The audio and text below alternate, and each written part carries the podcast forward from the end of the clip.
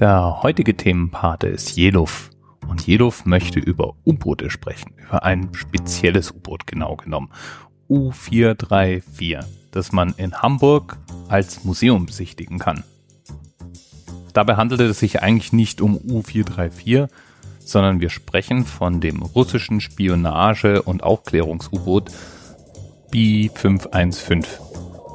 Und das sind ganz schöne Dinger. 92 Meter Länge, 8,5 Meter breit und 3600 Tonnen Wasserverdrängung. Nach NATO-Bezeichnung ist es ein U-Boot der Tango-Klasse.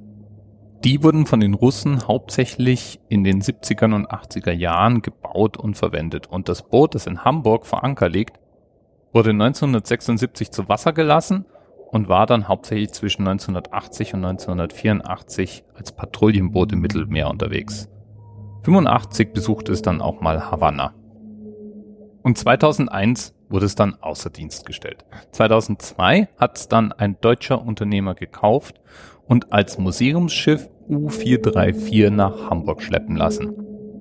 Aus Gründen, die ich nicht herausfinden konnte, war es nämlich verboten, dieses Boot aus eigener Kraft die Strecke fahren zu lassen, obwohl es das wahrscheinlich am Anfang zumindest noch konnte. Das änderte sich allerdings, als irgendwann unterwegs die Russen den Transport nochmal unterbrachen, um einige Umbauten und Ausbauten vorzunehmen. Also manches wurde da noch in letzter Minute entfernt und vermutlich war das ein oder andere vielleicht auch wichtig, um mit dem Schiff noch gut navigieren zu können. Ja, und spätestens seit dann in Hamburg zwei Löcher in den Rumpf gesägt wurden, um Besuchern den Zugang zu ermöglichen, war es dann auch vorbei mit der Tiefseetauglichkeit. Unklar ist auch, warum das Boot umbenannt wurde von B515 zu U434, weil es nämlich ja auch ein deutsches U-Boot mit der Bezeichnung U434 gegeben hat. Das Original U434 war ein U-Boot der deutschen Kriegsmarine und im Zweiten Weltkrieg im Einsatz und wurde 1941 bei seiner ersten und letzten Feindfahrt zerstört. Die beiden Boote haben also eigentlich überhaupt nichts miteinander zu tun. Bis bald.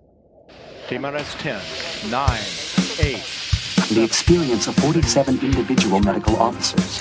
Was hier über die Geheimzahl der Illuminaten steht. Und die 23. Und die 5. Wieso die 5? Die 5 ist die Quersumme von der 23.